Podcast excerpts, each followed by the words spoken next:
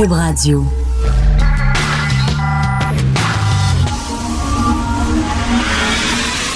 De 10 à 11. De 10 à 11.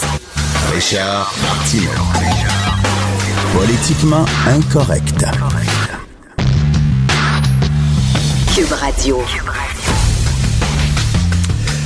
Bonjour, bon jeudi, bienvenue à Politiquement Incorrect sur Cube Radio. Selon euh, CAA Québec, 52% des Québécois ont l'intention de sacrer le camp dans le sud entre décembre et mars. 52% plus de la moitié des Québécois veulent s'en aller dans le sud. Ben non, ben non, l'impact écologique, voyons. L'avion, ça pollue. Dominique Champagne sera pas content. Voyons donc. Restez ici plutôt. Savourez les joies de l'hiver. Il a rien de plus génial que de se geler le cul, faire de la luge, du patin. Allez pas dans le sud. Moi, je peux vous dire que samedi matin, je pars dans le sud et l'impact écologique, je suis désolé, mais dans mon cul. Je suis vraiment là, désolé, je suis bien content de prendre l'avion, sacré le camp. Et voilà. Et l'impact écologique est le dernier de mes soucis. On vit dans un endroit qui est froid, on n'a pas de lumière, c'est épouvantable. Si on peut sacrer le camp dans le sud, why not? Je suis désolé, mais c'est ça qui est ça. Le Sénat américain hier a adopté une loi contre le lynchage. C'est-à-dire, hein, oui, c'est vrai, je répète, le Sénat américain hier a adopté une loi contre le lynchage. Il n'y avait pas de loi sur le lynchage. Aux États-Unis, le lynchage, vous savez, cette pratique barbare qui consistait à pendre les Noirs aux branches des arbres. D'ailleurs, euh, Billy Holiday a écrit une chanson magnifique sur le lynchage qui s'appelle Strange Fruits, qui est une très belle chanson, un classique, un standard de la chanson américaine. Elle parlait de fruits étranges parce que c'était comme des fruits, ces Noirs-là qui pendaient euh, aux, branches des arbres. Donc, euh, il n'y avait pas de loi. Ça fait 100 ans aux États-Unis qu'on s'obstine à essayer de passer une loi faisant du lynchage un crime haineux. 100 ans que ça a pris. Moi, là, savoir est-ce que le lynchage est un crime haineux, ça me prend point deux millièmes de seconde en disant oui.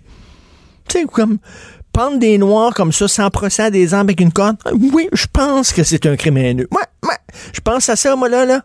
Pas besoin vraiment de parler des sociologues, des historiens, des philosophes, là, tu. Je pense que pendre des noirs, comme ça, sans sommation, sans procès, sans avocat, rien des arbres, je pense qu'effectivement, c'est un crime haineux. Alors, ça a pris 100 ans au Sénat américain pour qu'ils puissent s'entendre, les démocrates et les républicains. S'ils peuvent pas s'entendre là-dessus, si les démocrates et les républicains peuvent pas s'entendre sur le fait que lyncher des Noirs, c'est un crime haineux, je peux te dire qu'ils ont des maudits problèmes aux États-Unis s'ils ne peuvent pas s'entendre là-dessus? Ça, c'est comme si ça avait pris, mettons, 70 ans à l'Allemagne pour dire, savez-vous quoi?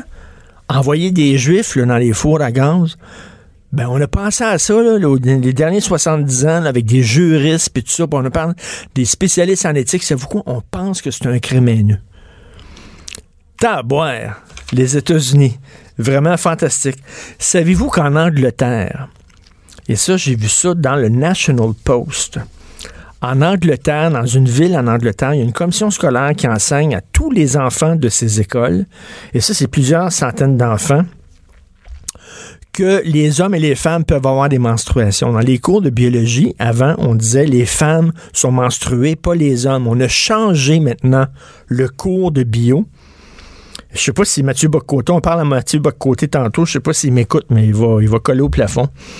On a changé les cours de bio pour dire que maintenant, les hommes et les femmes peuvent être menstrués. D'ailleurs, je vous parle, je suis exactement dans, ma période, dans ma période du mois, là, je suis vraiment là, je suis à cran je suis à cran.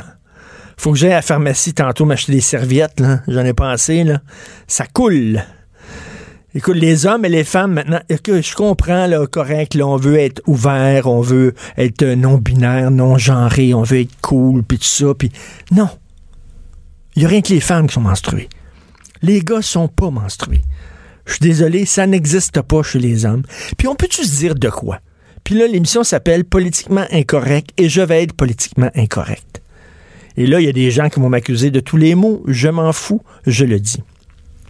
On ne peut pas changer de sexe. Ça n'existe pas. Ce n'est pas vrai. Vous savez que les filles, c'est 2X, chromosome XX. Un gars, c'est chromosome X et chromosome Y, ça fait un gars. T'as beau, mettons, si t'es une femme, tes chromosomes dans tes gènes, dans ton ADN, c'est XX. T'as beau te faire implanter un faux pénis, te faire couper les seins, te faire injecter des hormones pour que soudainement tu aies une pomme d'Adam et du poil et que ta voix baisse de quelques octaves, t'es comme un... T'es pas devenu une femme. Dans ton ADN, t'es pas devenu un homme, dans ton ADN, t'es encore une femme. Biologiquement, t'es encore une femme. En fait, ce que t'es, c'était comme un travesti. C'est que tu as utilisé la chirurgie esthétique et euh, les hormones pour ressembler à l'autre sexe, pour ressembler à un homme physiquement, mais tu es comme un, travesti. Tu ressembles à un homme grâce à la chirurgie esthétique, mais biologiquement, tu es encore une femme. Et si le gars, mettons, la femme garde tout son intérieur féminin, toute la plomberie, l'utérus et tout ça, mais devient, bon, se fait couper les seins, se fait pousser la barbe et tout ça. Et là, elle, est menstruée, là, on va dire oui, mais donc c'est un homme qui est menstrué. Ben non, c'est pas un homme qui est menstrué, c'est une femme qui est menstruée, une femme qui s'est arrangée grâce à la chirurgie esthétique pour ressembler à un homme, mais c'est une femme. On a dit récemment, oui, un homme qui a couché quelque part, parce que cette personne-là, elle était femme avant, elle s'est transformée, entre guillemets, en homme, puis l'on dit un homme a couché, mais c'est faux! Aucun homme accouche. Je vous dis, là, si tu rendu, on a peur de dire ça, là. Maintenant, c'est rendu politiquement incorrect de dire ça, que les hommes ne sont pas menstrués, que les hommes n'accouchent pas. On est quasiment gêné de le dire. On est mal de le dire. On va se faire tomber dessus. Mais maintenant, il faut arrêter le niaisage, là. Si t'es menstrué, c'est parce que t'es une femme. Point final. Puis si t'es si t'accouches, c'est parce que t'es une femme. C'est tout. Puis si de temps en temps, des serments de gars, c'est parce que t'es un gars. Qu'est-ce que je te dis? C'est ça qui est ça. À un moment donné, il faut arrêter de niaiser. Là. Donc, enseigner aux enfants que maintenant, euh, les deux genres peuvent être menstrués, c'est vraiment, c'est n'importe quoi. C'est n'importe quoi. Euh, les leaders de la secte Leftahar ont été arrêtés. Vous savez, cette secte-là de juifs extrémistes, il y avait 200 membres de la secte Leftahar qui avaient quitté le Québec en novembre 2013 et se sont réfugiés euh, dans le sud-ouest de l'Ontario, à Chatham. Euh, alors, dans la nuit, la nuit dernière, les cinq leaders de la secte ont été arrêtés. Et là, il y a un texte de Radio-Canada qui nous qui, parle de la façon dont on traitait les enfants dans cette secte-là. Là, je vous cite, le texte. Dans des documents internes, la DPJ fait état de graves problèmes d'hygiène chez les enfants de cette secte-là. En vertu des règles de pureté et de modestie féminine, parce que dans cette secte-là, juive, extrémiste, radicale, orthodoxe, euh, les femmes devaient être pures et devaient être modestes. Bon, donc, en vertu des règles de pureté et de modestie féminine, les petites filles ne pouvaient jamais enlever leurs bas pour ne pas voir leur propre peau, même en prenant une douche ou un bain. Les enfants ne pouvaient pas être tout nus les enfants ne pouvaient pas se regarder eux-mêmes tout nus, même quand ils étaient tout seuls dans leur chambre, ne pouvaient pas voir leur peau, ne pouvaient pas voir leurs jambes. Beaucoup d'enfants, donc, prenaient leur douche et leur bain tout habillés. Ils ont développé des problèmes de champignons. D'autres euh, membres de la SEC ont évoqué l'utilisation de châtiments corporels sévères. Par ailleurs, les enfants n'étaient pas scolarisés en vertu des lois québécoises et ne recevaient aucun enseignement laïque. Un membre du groupe dit Il n'est pas question que nos enfants étudient la théorie de l'évolution. C'était contre leur religion. Donc, les enfants n'allaient pas à l'école prenaient leur bain, leur douche tout habillés, n'enlevaient jamais leurs vêtements, n'enlevaient jamais leurs bas, se couchaient tout habillés, ont développé des champignons, étaient battus. Tout ce qu'on accepte sous prétexte que c'est la religion, tout ce qu'on accepte, toi là à maison, dis à ton enfant de prendre sa douche habillée. Ça va prendre quoi? Très peu de temps. La DPJ va débarquer. Ça, là, là, on mettait des gants on marchait sur des. C'est parce que c'est une non. la religion, tout ce qu'on accepte sous prétexte de la religion, près de 700 prêtres ont été accusés d'actes pédophiles dans l'Illinois. Ça, c'est l'État où se trouve Chicago. Dans les dernières décennies, il y a eu une enquête, 700 prêtres accusés d'actes pédophiles. L'autre jour, c'était dans un autre État, c'était quoi? C'était l'État de Pennsylvanie il y a quelques mois, au mois d'août, l'État de Pennsylvanie, une enquête qui accusait 300 prêtres de pédophilie. J'ai fait une petite recherche, moi, hier, sur Internet, et des, prêtres pédophiles, on en compte par centaines, par milliers, où? En Autriche, en Suisse, en Belgique, aux Pays-Bas, euh, dans l'État de New York, à Terre-Neuve, dans l'État de Californie, en Irlande, euh, en Autriche, euh, écoutez, partout, mais partout, au Chili, au Mexique, il y a eu des scandales de prêtres pédophiles. Ce sont des milliers, des, centaines de milliers d'enfants. Là, on peut-tu se poser la question, si tu un club privé de pédophiles, l'Église catholique? À un moment donné, on va-tu mettre notre nez là-dedans, là? Moi, je m'en fous que le pape dit qu'il va faire le ménage. À un moment donné, il faut que la police se mette là-dedans en disant qu'est-ce qui se passe dans cette église-là? Imaginez, enlever ça que c'est l'église catholique, là, parce que l'église catholique, c'est une grosse, association qui ont des succursales un peu partout à travers la planète. Mettons que c'est Google. Au lieu d'église catholique, mettons que c'est Google, grosse entreprise multinationale, des entreprises partout. Puis là, on dit, hey, à New York, il y a 100 cas d'agression sexuelle contre des employés à Google. En Autriche, il y a 200 cas d'agression sexuelle. Euh, au Chili, il y a 300 cas d'agression sexuelle. En Irlande, puis là, on commence. Pensez-vous que la police dirait Hey, il y a quelque chose qui se passe à Google, il y a quelque chose qui arrive. À un moment donné, le gars en haut, le boss de Google, perdrait sa job. Il y a plein de vice-présidents qui seraient sacrés dehors. Il y aurait un sacré ménage. On dirait pas Non, non, on laisse, on laisse Google faire le ménage dans ses rangs. Ben non, c'est une affaire interne. On dirait Fuck you, c'est une affaire interne. Qu'est-ce qui se passe là? Mais quand c'est l'Église catholique, oh, ah, c'est l'Église catholique. C'est des problèmes internes. On va laisser l'Église faire le ménage. Non, non, non, non, non. Ça prendrait une commission d'enquête, je dire, mondiale, à un moment donné. Qu'est-ce qui se passe dans ce groupe-là, dans cette association-là? Si c'était une entreprise privée qui connaissait ces problèmes-là, je peux vous jurer que, je peux vous jurer que l'entreprise privée serait finie. Ça serait terminé. On mettrait la clé dans la porte, ça, ça n'existerait plus. Si c'était Google, ça serait fermé. Si c'était McDonald's, ça serait fermé. Si c'était la Fédération mondiale des Jeux olympiques, ça serait fermé. Elle n'existerait plus, cette association-là. On dirait, voyons donc, ça n'a pas de bon sens. Partout, il y a des cas de pédophilie puis d'agression, ça n'a pas de sens. On ferme la place. L'Église catholique, mmh. ben le prêtre, le pape, l'autre jour, il a dit qu'il s'excusait. Il s'est excusé. Il va faire le ménage. On va laisser faire le ménage, on s'en mêlera pas. Christy, à un moment donné, on va-tu allumer la religion, là? ça n'excuse pas tout. Ça ne permet pas tout. On va-tu mettre notre nez là-dedans une fois? Euh, c'est hallucinant. Martineau et l'actualité, c'est comme le yin et le yang. Impossible de les dissocier. De 10 à 11. Politiquement incorrect. Ben justement, on va parler de rectitude politique avec Mathieu Boccoté, qui est de retour de France et qui écrit euh, un texte contre la stupidité de notre époque. D'ailleurs, son texte s'intitule La plus stupide des époques. Mathieu, tu avec nous. Salut Mathieu.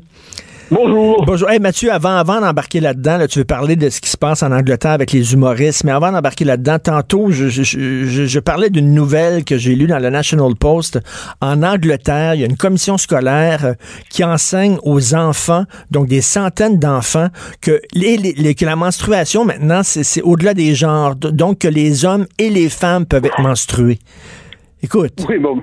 Écoute. C'est la négation du réel. Nous vivons dans une époque qui pousse à la dissolution du réel et qui considère que le rappel du réel est une forme de dérive réactionnaire et discriminatoire. Ben oui. Alors, rappeler qu'un homme n'est pas une femme, qu'une femme n'est pas un homme, euh, que toutes les religions ne sont pas interchangeables, que tous les peuples ne sont pas interchangeables. Qui s'aventure sur ce terrain est accusé de dérive droitière et extrême droitière. Nous le savons. Le problème, c'est que quand ces choses-là arrivent, qu'on nous les, on les rappelle, le système médiatique officiel nous dit, oh, c'était anecdotique, ça ne compte pas, n'en tenons pas compte. Alors qu'on voit très bien que la tendance lourde aujourd'hui, c'est la déconstruction nihiliste de toute chose. Ben oui, on nie les réels. Tu sais, quand on dit un, homme vient d'accoucher, mettons dans le fin fond de l'Arkansas, ben c'est pas un homme s'il a accouché. Je m'excuse, mais c'est une femme qui, avec la chirurgie esthétique, euh, finit par ressembler à un homme, mais biologiquement, cette personne n'est pas un, homme, c'est une femme. On a de la misère, là, on, est, on se sent gêné de dire je m'excuse, mais il y a seulement que les femmes femmes qui sont menstruées. Il y a seulement qui est femmes que les femmes qui accouchent. On s'en gêne de oui, dire ça. mais c'est très juste ça. C'est-à-dire que le simple rappel des évidences euh, passe aujourd'hui pour une forme de, de dissidence, c'est vrai. Et ça nous rappelle à, à 1984 de George Orwell. Et rappelez-vous, le, le, grand défi pour Winston Smith, euh, qui est le, le dissident là-dedans, c'est qu'on veut lui forcer à dire que 2 et 2 font 5. Et lui, il dit non, 2 et 2 font 4. Et il s'obstine à dire que 2 et 2 font 4. Et quand il cède, quand il capitule, quand il est cassé, c'est quand il dit 2 et 2 font 5 et il aime Big Brother néanmoins. Je pense que notre époque veut nous pousser à dire en la matière que 2 et 2 font 5 au nom de la diversité. Mais tu as tellement raison, tu as tellement raison. Moi, je trouve ça vraiment franchement inquiétant. Euh, on peut en rire de la rectitude politique et oui, on doit en rire, mais il y a un côté inquiétant lorsqu'on enseigne aux enfants à l'école que 2 et 2 font 5 parce qu'on leur enseigne que maintenant les hommes peuvent être menstrués, les bras m'en tombent.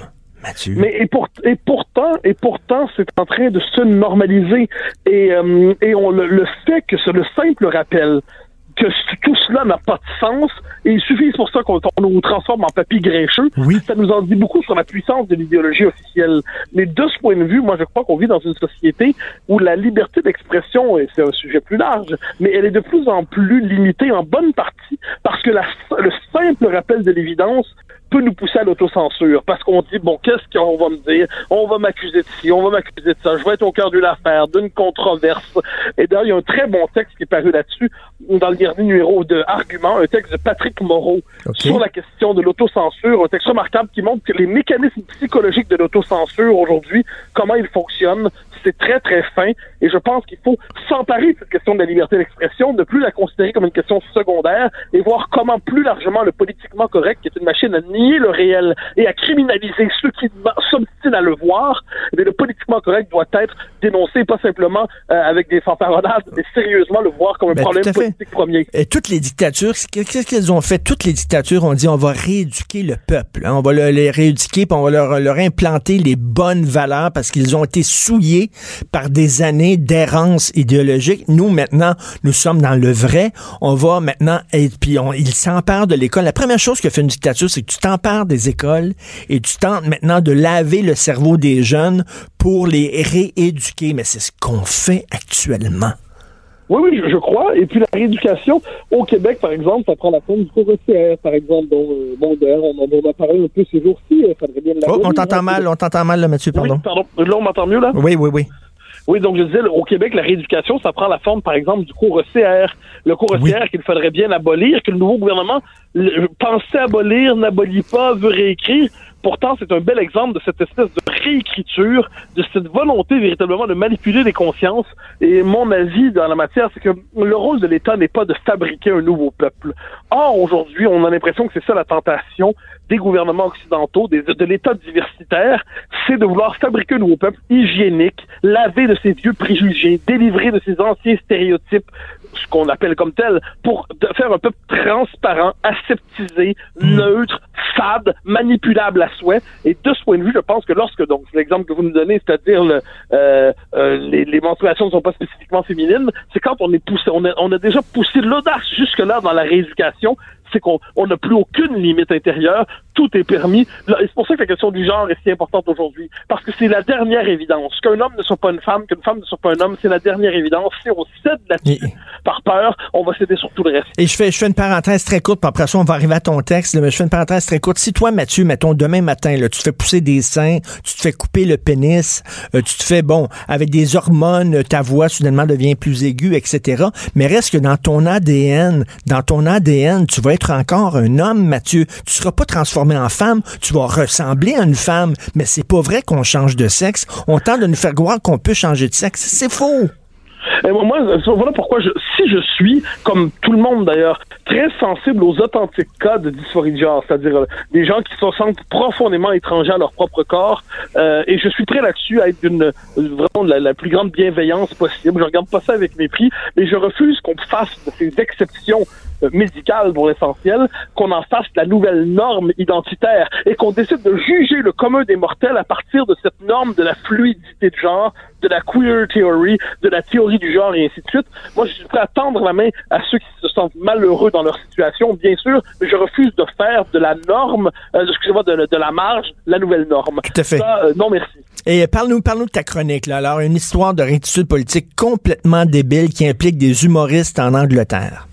Alors donc dans une, dans une, école de l'Université de Londres, euh, on apprend, il y, a un, événement, et là on invite des humoristes pour célébrer euh, la chose, pour, pour participer à l'événement, le rendre festif. Mais il y a un contrat. Et dans le contrat, on fait la liste de tout ce que les comportements, les discours qui ne vont pas être entendus. Donc, évidemment, racisme, sexisme, homophobie, biphobie, transphobie, homophobie, toutes les phobies disponibles. Mais là, ça se termine avec anti-religion ou anti-athéisme. Donc, j'en conclus que non seulement chaque petit groupuscule est parvenu à faire inscrire sa phobie personnelle dans le, dans le contrat, mais il n'est même plus possible, dans cette logique, de rire méchamment des bigots, de rire méchamment des, euh, des, des, croyants fous, des fanatisés, des fanatiques et ainsi de suite. Donc, on décide de pousser l'interdiction de rire jusqu'à l'interdiction de rire de la religion, qu'on y croit ou non. Et là, pour moi, ça c'est quand même le point d'aboutissement de ce délire. S'il n'est plus possible de se moquer de ceux qui décident de s'immoler pour l'immortel, alors il ne sera plus possible de se moquer de rien. Mais oui, alors que le rôle de l'humour, c'est justement de brasser la, la cage, de mettre le doigt là où ça fait mal, de gratter le bobo, de, de nous mettre mal à l'aise. C'est ça le rôle de l'humour. Oui, puis j'ajouterais que on est, alors, et moi, je, évidemment, on pas obligé de tout aimer. Il y a des humoristes qu'on aime, il y a des humoristes qu'on aime pas, il y a des choses qu'on apprécie. Mais décider de codifier juridiquement ce qu'il est permis de dire ou non dans un contrat, en prenant la peine de noter toutes les, finalement, les revendications accumulées des minorités qui se discriminés, et puis à terme, finalement, on a compris le message. Celui dont on peut rire sans gêne, c'est le gros méchant homme blanc occidental ben hétérosexuel, barbu et ventru. Lui, on ne le manquera pas. Mais sinon, euh, pour le reste, chacun devient minorité protégée. Est-ce qu'on se rend compte à quel point on crée un monde sous-oxygéné étouffant et délirant. Je suis jaloux de toi, Mathieu, parce que j'ai acheté le nouveau euh, Figaro Magazine. La première page, c'est un humoriste français. Ça a l'air qui est incroyable. Il, il, euh, il, euh, cogne autant sur la gauche que sur la droite. C'est comme quelqu'un qui est vraiment libre, un humoriste très libre. Euh, il paraît que ça fait très du bien de l'écouter. Et toi, t'es allé le voir en spectacle. Ouais, alors j'avais acheté des billets probablement il y a 29 mois, c'est-à-dire sachant que je serais à Paris à ce moment-là et c'est Gaspard Proust. Alors, c'est un, je précise, c'est un Slovène. Euh, mais qui euh, fait, fait sa carrière en France. Euh, et ce qu'il y a de, de merveilleux, c'est que tout le monde y passe de la manière la plus brutale qui soit. Il, comme, il tire au lance-flamme, en fait, ou comme un Sarko, il passe le karcher. Mais euh, moi, ce qui m'a frappé dans ce spectacle, c'est que personne n'est épargné. Euh, on peut faire la liste du juif au chrétien au musulman, du vegan au bourgeois, euh, au, bourgeois installé. rien n'est épargné. Il rit des bobos, il rit des bobos, il rit de la, il rit de la gauche, il rit de la rectitude ah politique. Ah, c'est le moins qu'on puisse dire. Euh, il dit, par exemple, que le véritable, l'attentat du Bataclan n'était pas assez efficace, dit-il, parce que, avec des armes, c'était insuffisant, alors que si on avait répandu dans ce quartier de vegan et dans ce quartier anti-gluten, si on avait répandu partout du pain de blé, alors on aurait pu faire un bien plus grand carnage. et, là, on entend ça et on n'a pas envie de rire du Bataclan. Moi, le Bataclan, mais néanmoins, il y a quelque chose de libérateur dans le simple fait d'abattre l'interdit. Alors moi, comme je dis, c'est ensuite on se dit s'il ne le disait pas, c'est signe de l'humour. On discuterait sérieusement, on dirait ça n'a pas de sens. Mais là, le simple fait de heurter les interdits les plus profonds dans une société aussi étouffante et contraignante que la nôtre, il y a quelque chose là-dedans qui, euh, qui, qui, nous donne une espèce de rire libérateur. Euh, et c'est pour ça que de ce point de vue, Gaspard Proust, euh, c'est vraiment dans l'esprit français. C'est dans l'esprit français, c'est d'une finesse, c'est un discours très fin et en même temps, c'est du bulldozer à temps plein. Gaspard Proust, c'est ça? Et, à la fin, à la fin de ta chronique, tu dis c'est dommage qu'il n'y ait pas quelqu'un comme ça au Québec. Il y a Guy Nantel. Vraiment, si tu n'as pas vu le spectacle de Guy Nantel, son dernier. Ah, ben, J'aime beaucoup Guy Nantel. Euh, je pense que chez nous, c'est ce qui s'en rapproche. Oui. Mais il y a quelque chose chez Gaspard Proust qui est, je dirais, d'esprit français qui me plaît inévitablement. Mais il y a quelqu'un au Québec qu'on devrait ajouter. Vous connaissez peut-être Christian Saint-Germain. C'est pas un humoriste, c'est un écrivain qui a écrit plusieurs livres au fil des dernières années sur la condition politique québécoise. C'est des petits livres de 120 pages, 130 pages.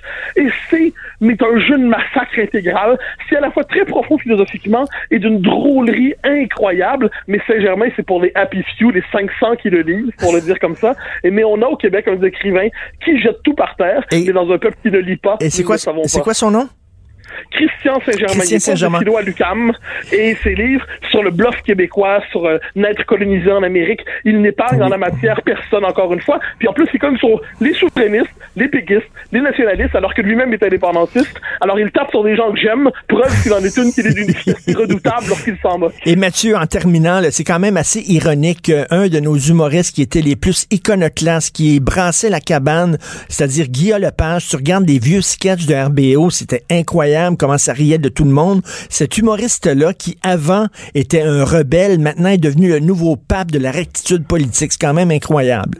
Ah, mais moi, j'aime rappeler le, le génie de RBO. J'aime rappeler les belles années de cette équipe. Et peu importe ce qu'ils sont devenus, ils ont laissé à la culture québécoise un art de l'humour qui cadre avec ce qu'on est et qui, de ce point de vue, devrait inspirer ceux qui veulent aujourd'hui contester les nouveaux dogmes et les nouveaux totems. Tout à fait. Merci beaucoup, Mathieu, et j'encourage les gens à te lire, là, La plus stupide des époques, et Dieu que tu as raison. Merci beaucoup, Mathieu.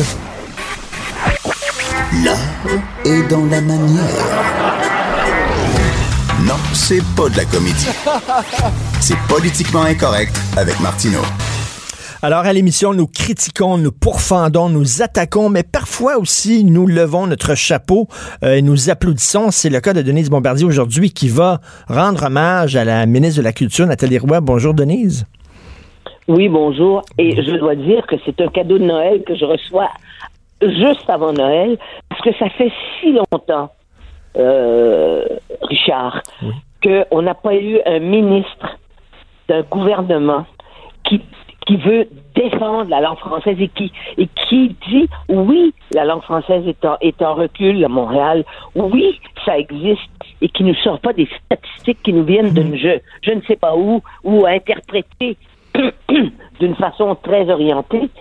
C'est évident que la langue française l'avenir du français est en danger il est en danger parce que y a des, parce que entre autres et ça c'est assez ulcérant parce que les jeunes générations, les nouvelles générations n'ont pas pris l'héritage que nous, nous avons reçu de continuer à se battre pour le français. Ça, il y a une sorte de, ça ne les dérange pas. Ils voient ça comme un combat qui est complètement d'arrière-garde. Et c'est bien ça qui fait que des gens comme moi, par exemple, des gens de ma génération, évidemment, on sera plus là pour le voir, hein. On sera plus là pour voir, voir ça disparaître. Mais c'est certain que si ça ne te dérange pas de parler la moitié français, la moitié anglais, de te dire que tu es citoyen du monde parce que tu fais, tu fais ça de façon aussi, de dire ça de façon aussi stupide que c'est en parlant, en mélangeant les mots, euh, en disant, je sais pas, comme la, la mairesse de Montréal, je- pendant que je parle anglais, je fais un discours en anglais, je m'en suis même pas rendu compte que je parlais anglais. Vous voyez, quand on a ça, et puis et ça, c'est la mairesse de la plus grande ville française en dehors de Paris. Ben oui. C'est Montréal. Hein? Et bien, ça se fait comme ça. C'est sûr que la langue. Alors, la ministre, je lui rends hommage, je lui dis merci de ce cadeau parce que, pour une chose, je suis sûre, je l'ai croisée l'autre jour euh, sur un plateau de télévision, et je suis certaine qu'elle, qu'elle- que, que ce qu'elle dit, elle va le faire. Et si elle ne le fait pas, ben, elle va le dire qu'elle peut pas le faire. Mais là, ce que- ce qu'elle dit, c'est qu'elle veut, elle veut appliquer la loi. Mais le problème avec la, la loi, entre autres, le problème, c'est qu'il faut qu'il y ait des plaintes. Il faut que les gens portent plainte. Est-ce qu'on ne devrait pas changer ça en disant que si, que le gouvernement lui-même peut agir directement sans nécessairement qu'il y ait de plaintes déposées par les citoyens? Non, mais il peut faire, il, il peut, il peut réaffirmer de façon régulière que le Québec est une société où la langue officielle c'est le français. Le, gouvernement peut réagir quand des organismes comme l'Hydro-Québec, Hydro-Québec, qui est un organisme public tout de même, qui est le fleuron du, Québec moderne, eh bien, que, l'Hydro-Québec ne peut pas envoyer 400 000 euh, euh, comptes en anglais Hmm. sans que ça pose un problème. Ils peuvent faire ça. Ils vont être- la ministre va devenir, va, de- va devenir le chef de garde de cette réalité-là. Il faudrait aussi qu'il y ait des campagnes pour valoriser la langue française auprès des Québécois de souche qui la maltraitent, parce que c'est pas seulement avec les Anglais, mais vous voyez que le problème reste entier. Vous allez me dire que je sors de la langue, pas du tout. Vous voyez, là, les commissions scolaires anglophones, ils ont des locaux qui sont vides. Pourquoi? Oui. Parce qu'effectivement, les immigrants sont obligés d'envoyer leurs enfants à l'école française. Donc, ça manque d'école. Et que, que disent les anglophones? Tout de suite? Eux, ils réagissent. Euh, de, de toute façon, c'est tout à leur honneur de réagir, mais en même temps, ça dit quelque chose du rapport de force. Ils disent, ben non, nous, si, on fait ça, si nos classes qui sont vides servent à scolariser des enfants d'immigrants, euh, et c'est en français forcément à cause de la langue, eh ben, ça veut dire que nous, on est en danger comme comme comme comme euh, comme anglophone. C'est pas vrai. C'est pas vrai. Ben non. C'est que c'est que à l'école primaire, tous les enfants d'immigrants qui n'ont pas d'argent pour payer les scolarités euh, dans, les, dans, les, écoles privées, parce que vous savez qu'il y a des écoles privées privées où il n'y a pas de subvention du tout. Celle-là, il y en a quelques-unes à Montréal, mais ça coûte 40 000 par année ou 25 000 par année aux primaires pour euh, envoyer les enfants là. Les gens qui les envoient n'ont pas de problème d'argent, vous le voyez bien, et ils veulent vraiment que leurs enfants soient scolarisés en anglais. Vous pouvez faire ça. Mais les, mais les immigrants, c'est pas le cas, n'est-ce pas? Ils envoient tous leurs enfants à l'école publique, financée par, nous. Mais, mais il faut pas seulement aussi s'en remettre au gouvernement en disant bon on a une ministre qui va faire Non, appliquer. non, mais mais nous nous-mêmes. Denise, nous-mêmes Denise, moi quand je rentre dans un commerce à Montréal et qu'on refuse de me parler en français ou qu'on ne peut pas me parler en français, je vote avec mes pieds, c'est-à-dire que je sors du commerce et je ne leur donne pas un sou. On peut faire ça aussi. Oui. Ben, enfin, moi je, moi, je leur dis à chaque fois. Et, et c'est facile de le savoir. C'est facile parce que ça ne nous arrive pas dans les dans les endroits où les gens nous connaissent. Nous connaissent parce que là où les gens nous connaissent, Richard, Oui. c'est des gens qui sont exposés à- aux Français. Oui. C'est quand on entre dans des dans, c'est qu'on entre dans des commerces qui appartiennent à des immigrants qui sont qui, qui sont juste euh, qui, qui parlent à peu près pas français, qui ont des qui ont des petits commerces. Mais euh, moi je leur dis, est-ce que vous êtes en train d'apprendre la langue? Dans ce cas-là, je, je, vais mollo. Est-ce que vous êtes Mais c'est vrai que c'est embêtant parce qu'on l'a déjà fait de façon systématique. Quand on était jeune, on allait s'installer dans des restaurants euh, de la rue Sainte-Catherine, nous, et on passait la journée. On commandait un verre d'eau, on restait là et ils faisaient pas venir la police, mais on occupait les tables. On a fait ça. Vous savez, il y, a aussi une, une- il y a aussi une fatigue d'avoir à faire ça. Mais il faut le faire. Mais je sais que les jeunes ne le font pas. Ben ça, c'est le problème. C'est le problème de la deuxième génération. Prenez le féminisme, par exemple. Euh, votre génération, vous vous êtes battu pour les droits des femmes. Et là, la jeune génération dit, ben, ce combat, ce combat-là a été, a été gagné. Donc, on baisse la garde. Et en baissant la garde, ben, on recule. Ça arrive souvent, ça, dans, dans plusieurs choses. Il y a une génération qui a mis des combats, euh, je sais pas, moi, pour, euh, pour la langue française, pour le droit des femmes, pour les droits des gays, etc. Et après ça, la deuxième, la troisième génération dit, ben, ce combat-là a été gagné. On n'a pas besoin, on baisse la garde. Et là, c'est là qu'on recule. Ouais. Mais, euh, mais là, on ouvre une autre porte. Mais vous savez que dans le combat du féminisme, nous, on se battait pour les femmes. À partir du moment où les femmes se sont mises à se battre pour les gays, pour les trans, c'est que c'est plus. euh, et qu'elles mettaient la, qu'elles mettent la, la, la, la cause des femmes sur le même pied. Parce que les femmes, c'est pas une minorité. C'est nulle part. Hein, n'est-ce pas? Les femmes sont la moitié du genre humain. Alors donc, quand on se bat pour les femmes, on se bat pour toutes les femmes. On se met pas à spécifier euh, euh, à- et à faire éclater cette. Nous ne sommes pas une minorité des femmes. Bon, ben alors, au Québec, les francophones, nous ne sommes pas une minorité. Alors, conduisons-nous comme une majorité. Mais c'est dans la mentalité, dans la mentalité québécoise, là, c'est extrêmement difficile d'avoir des gens. Ils ont honte en plus. Ça les, ça les, Ça les gêne. intimide. Eh Ben, ils disent gêne, oui. Non, mais, mais Ça- quand, on ça les tient, le- gêne. quand on tient un discours comme le vôtre et comme euh, le mien, le, donné sur la défense de la langue française, on passe, un, pour des vieux schnocks et deux, pour des réactionnaires, des gens qui sont fermés aux autres cultures. C'est comme ça, là, maintenant qu'on est considéré. Enfin, moi j'étais, moi j'étais reconnu en France par le, par le, par le président de la République pour, pour- pour ma- la défense de la langue française. Donc, j'apprécie. Puis c'est vrai qu'en France maintenant, quand j'arrive devant mes amis, je dis, ça suffit. Vous allez arrêter de parler avec des mots d'anglais. Alors, il me regarde, puis c'est devenu, je suis devenu folklorique, euh, en un sens. Vous comprenez? Oui. Je fais, mais je, je fais la blague parce que je peux plus le faire sérieusement. Parce que maintenant, eux- eux-mêmes se sont laissés envahir, mais il reste encore des gens. Et puis, de toute façon, peut-être qu'ils disent des mots, des mots, de- des mots d'anglais, mais quand ils écrivent, en tout cas, cette, euh, dans, dans notre milieu, par exemple, les gens qui savent écrire français, vous avez en français, vous avez juste à lire les journaux français pour voir quand même que les journaux sont bien écrits et qu'on respecte les règles euh, euh, et l'art et, et la musicalité de, la, de, de notre langue.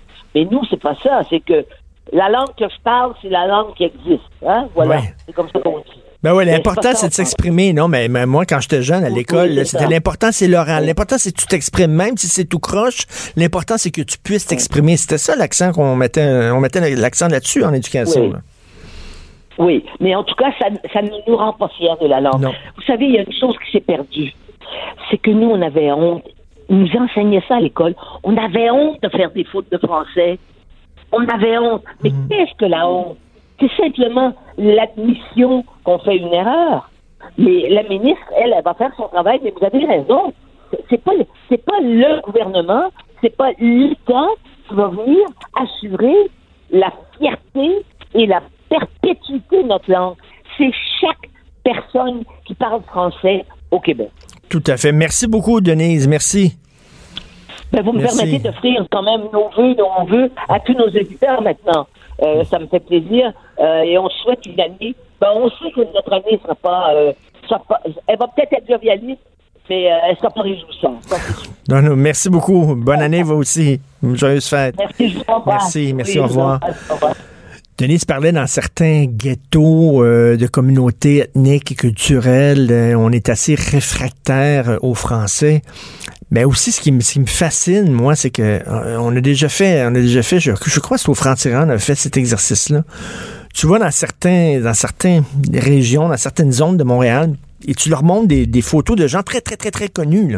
Très connus. C'est quoi les, les top connus au Québec, là? Guillaume Lepage, Véronique Cloutier, Julie Snyder. On peut dire que c'est à peu près les trois tops, là. Tu leur montres des photos, ils ont aucune idée. Ils ont aucune idée c'est qui. Puis là, tu dis, mais vous connaissez pas ces gens-là? Non.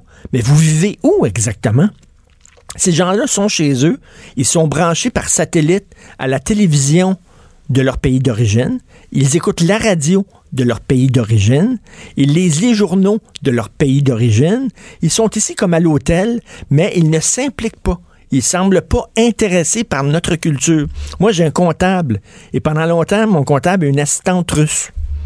Mais il l'a encore, ça fait des années. À chaque fois que je rentre dans le bureau de comptable, elle écoute la radio russe. Tout le temps. Mais là, j'ai le goût de dire, mais c'est parce que ça fait comme 10 ans que vous vivez ici. Là. Ça vous tente pas d'écouter, peut-être, hein, la radio québécoise? Je sais pas, elle écoute la radio russe. Tu dis, t'es- t'es- t'es-tu intégré? Ça, moi, si j'allais vivre au Japon, un moment donné, j'essaierais d'apprendre le japonais pour m'intégrer, puis je regarderais des films japonais, puis je regarderais la télévision japonaise pour essayer de savoir ce qui se passe au Japon, puis me faire sembler, tu sais, avoir l'impression que je fasse partie de la communauté là-bas qui m'accueille. Je serais pas tout le temps en train de regarder Crébasile, des, des reprises de Crébasile chez nous, à Tokyo, qu'est-ce que tu dis? Puis d'écouter les matchs des expos. Voyons. Pour nous rejoindre en studio, Studio à commercial cube.radio. Appelez ou textez 187 Cube Radio. 1877 827 2346. Politiquement incorrect. Nous allons faire un petit bilan, tiens, de la politique provinciale et fédérale, pourquoi pas, avec Adrien Pouliot, chef du Parti conservateur du Québec. Salut, Adrien. Bon avant-midi, euh, M. Martineau. Ben, on peut se dire tu, on se connaît, Adrien, donc on peut se dire tu. Adrien, quand t'entends, quand t'entends dire que euh, le, la CAQ, mes filles m'ont sorti ça récemment, là. la CAQ, c'est un parti de droite. Quand t'entends dire que la droite, la, la CAQ est un parti de droite, Adrien, tu dois te pisser dessus, je m'excuse. Ouais, ça me fait toujours un peu capoter. Mais tu sais, c'est très habile de la part de Legault parce que les gens pensent que la CAQ est de droite. Mais François Legault lui-même va te dire, si jamais tu lui dis vous êtes de droite, M. Legault va dire non, non, non, non, moi je suis très au centre, je suis, tu sais, euh, je, je suis pragmatique. Donc, Ben oui. euh, pragmatique, ça veut dire je suis pas trop sûr, ou ça veut dire ben je pense du côté du vent, tu sais. Mais si on regarde les premiers euh, les premiers mois de pouvoir de M. Legault, je pense qu'on peut conclure vraiment que c'est pas quelqu'un de droite. Là. Écoute, ben, c'est parce que, premièrement, il prône l'interventionnisme de l'État dans matière d'économie, puis selon moi, ben ça, déjà, c'est à gauche. Parce que la droite, c'est justement, l'État devrait arrêter d'embêter les entreprises avec toutes sortes de lois, puis toutes sortes de règlements, puis toutes sortes de faits. Puis bon, euh, les entreprises vont se débrouiller pour créer de l'emploi, puis créer de la richesse. Laissez-les tranquilles. Lui, c'est, puis en plus, si une entreprise, ben, ça va pas, on la met pas sur l'entreprise, voyons, sur le respirateur artificiel. On la laisse, tu sais, la dignité à mourir, là, on devrait l'appliquer aux entreprises aussi. Lui ou non, il essaie d'aider les entreprises qui ont de la misère. Il veut injecter de l'argent de l'État. Ben, finalement, c'est la vieille bonne recette, là. Oui, puis c'est une bonne définition de la gauche et de la droite, ça, Richard, tu sais, euh, parce que des fois, c'est un peu confus, la, la, la droite, l'extrême droite, puis on embarque l'immigration là-dedans, mais je pense que quand on veut définir c'est quoi, les gens de la gauche, eux, veulent plus d'État. Ils veulent plus d'État dans l'économie, ils veulent plus, euh, ils veulent que l'État s'implique parce que c'est euh, l'État connaissant et tout puissant, puis c'est tout, puis agit toujours pour le bien commun, alors que euh, les gens de la droite, eux, disent non, on veut moins d'État, puis on veut plus de liberté individuelle, de responsabilité individuelle. Puis on pense que les gens sont pas toujours, toujours obligés de se faire tenir la main par le gouvernement pour faire ce qu'ils ont à faire. Et exactement, tu as raison. Ce qu'on a vu, euh, je moi, je pense que le gars a quand même eu des bons coups, là. Puis c'est pas parce que je suis pas dans la CAQ que je suis contre tout ce qu'il fait. Il y a une bonne équipe économique. Euh, Dubé, Fitzgibbon, Girard, c'est du bon monde. J'ai aimé le ton calme et posé de Legault dans ses premières entrevues. Je pense qu'il fait un bon usage des médias sociaux. J'ai vu récemment un tweet personnalisé où il fêtait la, euh, sa mère qui avait 90 ans. alors, c'était bon. Mais au niveau des décisions, il est peut-être encore trop tôt pour juger, mais les premiers signes ne sont pas encourageants, là. Euh, mais tu sais, on est allé, entre, euh, on est allé entre autres chercher, chercher Yuri Chassin de l'Institut économique de Montréal. Yuri Chassin, lorsqu'il écrivait, quand il était à l'IEDM, il était pas mal plus à droite qu'il l'est présentement. Il a mis énormément d'eau dans son vin. Là. On va me dire, oui, mais c'est ça la politique, c'est la réelle politique. À un moment donné, quand, es, quand tu ne fais qu'écrire des textes, tu peux y aller fort. Après ça, quand tu gères, ben, il faut que tu mettes de l'eau dans ton vin, mais reste que... Il s'est recentré, Yuri, là. Non, ben, ben Yuri, c'est pas rien que santé, c'est qu'il s'est fermé la trappe. Là, je veux dire, il y a un gros morceau de, de de scotch tape sur la bouche puis il dit pas ben un mot là. Euh. mais quand on regarde, tu as raison, je veux dire, en termes d'économie, il y a eu beaucoup de déceptions. Hein. Quand il y a eu une mise à pied chez Bombardier, euh, la première chose qu'il a dit, c'est qu'il était prêt à investir dans Bombardier si jamais Bombardier exprimait un nouveau besoin financier. Sans même savoir à quoi servirait l'argent. Là. Oui, oui, on, va vous donner de l'argent à Bombardier, là, que ce soit pour remplir vos pertes ou payer des bonus ou remplir les poches de la famille de Laurent Baudouin, tu sais. Mm. Euh, on a parlé de boycotter les produits de Sico parce que la compagnie a été fermée en avril. Euh, ben, euh, ben, récemment, mais euh, M. Legault puis dire qu'il y a eu une grève en 2018, une grève en 2015, puis il était supposé, M. Legault, de réformer le droit du travail. Hein. il avait parlé de ça en 2014, la formule RAND, les votes secrets pour des grèves, puis il s'est écrasé devant les syndicats en 2018, puis il a dit au président de la FTQ, ah oh non, finalement, je ne fais rien. Alors ça, c'est préoccupant. Et la même chose, Éric Kerr, quand il était dans l'opposition, il voulait une commission d'enquête sur le bord de l'informatique. Maintenant qu'il est au pouvoir, il dit non, non, je vais m'en occuper, je vais faire le ménage moi-même, pas besoin de commission d'enquête. C'est un autre changement de, cap. Oui, c'est un désastre hein, euh, au niveau informatique. Puis c'est pas vrai que M. Kerr euh, connaît toutes les réponses. C'est trop compliqué cette affaire-là. Puis moi, je pense que ça prend vraiment une commission d'enquête. L'autre affaire qui m'a un peu surpris, ben euh, oui, c'est toute la, pression au niveau environnemental. On dirait que le, virus vert que euh, notre précédent premier ministre avait pogné quand euh, il avait été encensé par Al Gore, ben on dirait que M. Legault l'a pogné aussi. Il est pro du carbone. Là, il ça prend plus de voix pour les véhicules électriques. Il a rencontré Dominique Champagne pour le PAC. Mais là, là, je m'excuse, ça c'est le grand écart. Ça, c'est faire la split. Puis Justin Trudeau, c'est exactement ce qu'il fait. Tu tentes d'un côté de faire plaisir aux écolos et de l'autre côté de faire plaisir aux pétrolières puis au développement économique. À un moment donné, là, ça, tu peux plus tenir. Là. Tu peux pas avoir ces doubles discours-là. À un moment donné, la split est tellement grande que tu fends en deux. Oui, puis d'aller dire euh, que le pétrole de l'Ouest, c'est le pétrole sale, mais sauf qu'on n'a aucun problème à prendre la, péréquation qui vient en grande partie d'Alberta. Euh, on prend, on, est contre le pétrole sale, mais donne-moi le fric du pétrole sale, par exemple. Ça, ça je suis bien content de l'avoir. on a encore vu ce matin, euh, tu sais, que le fond vert, là, c'est un désastre. C'est 71 projets sur 185 qui ont, qui ont peut-être quelque chose à voir avec la réduction des gaz à effet de serre, mais le go veut le garder, puis il veut mieux gérer le fond vert. Puis ça, c'est typiquement le GO et la CAQ, c'est la gauche efficace. La CAQ, c'est le PLQ, mais ce qui est supposé de mieux gérer. Alors que euh, moi, je pense qu'ils sont aussi déconnectés des Québécois qui, qui préfèrent d'ailleurs euh, qu'on exploite nos ressources naturelles que d'importer le pétrole d'ailleurs. Hein. Il y a eu un sondage là-dessus la semaine dernière. Alors finalement, la CAQ, c'est libéral 2.0, supposément qu'ils vont mieux gérer. Puis là, là, là, ils veulent défendre le SNC Lavalin là, à tout prix. Là. Je m'excuse, mais si SNC Lavalin se sont mis dans, dans le trouble en donnant bon en donnant des enveloppes en dessous de la table, puis tout ça, c'est bien leur maudit problème. Là. Il faut-tu encore, encore aider SNC Lavalin, encore aider Bombardier? c'est, c'est, non, mais là, on s'en va là-dedans, là, Richard, pour quatre ans, là, parce qu'il l'a dit, le go, moi, je veux repomper Investissement Québec. Je veux mettre encore plus d'argent là-dedans. Et Investissement Québec gère le Fonds de développement économique qui est vraiment là un trou sans fond. Là. C'est incroyable. Ça, c'est, le, pot d'argent que les ministres donnent aux compagnies pour leur faire plaisir puis avoir des photos ou coupe des rubans. Et dans ce fonds-là, qui est des fonds de, de c'est des milliards de dollars, là, les États financiers, ils avouent dans les états financiers du Fonds de développement économique hmm. que pour chaque 3 dollars de prêt à des compagnies, il y en a, ils vont en perdre un. Un dollar sur trois prêté à ces compagnies-là, si sont sur le PS corporatif, va être perdu, ne sera jamais remboursé. Mais Legault hmm. est d'accord avec ça parce que Legault, c'est un produit du modèle québécois. Il a même été un de ceux qui a contribué à maintenir ce modèle gauchiste-là sous le gouvernement péquiste des années 2000.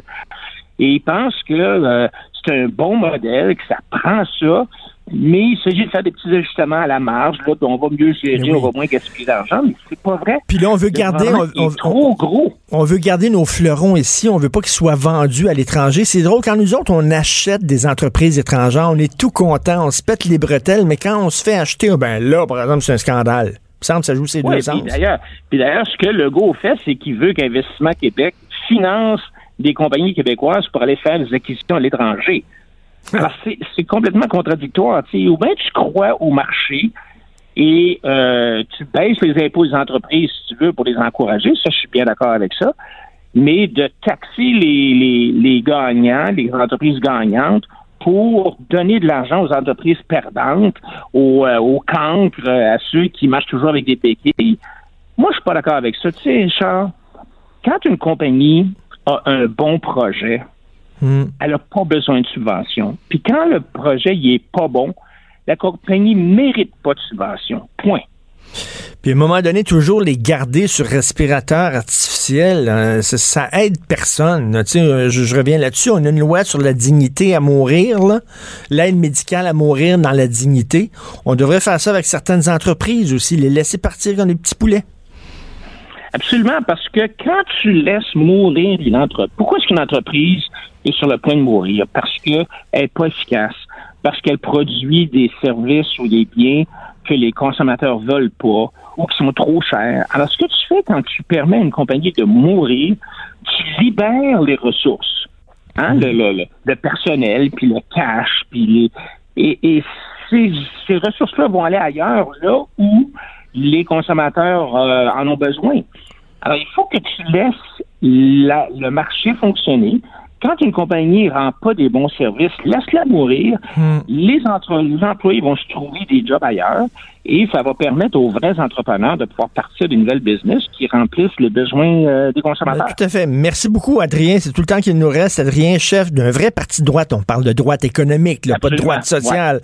Un vrai parti de droite économique, le Parti conservateur du Québec. Merci, Adrien. Cube Radio.